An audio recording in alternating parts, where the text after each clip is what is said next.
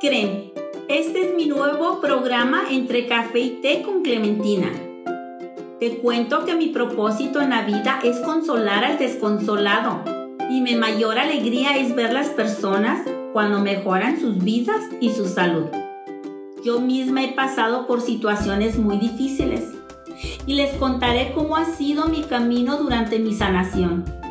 También escucharán aquí muchas historias de personas que han sanado emocional, física, espiritual y mentalmente.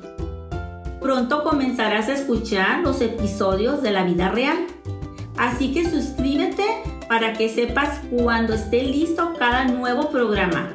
Y recuerda que siempre estaré esperándote con una taza de café o té para platicar contigo.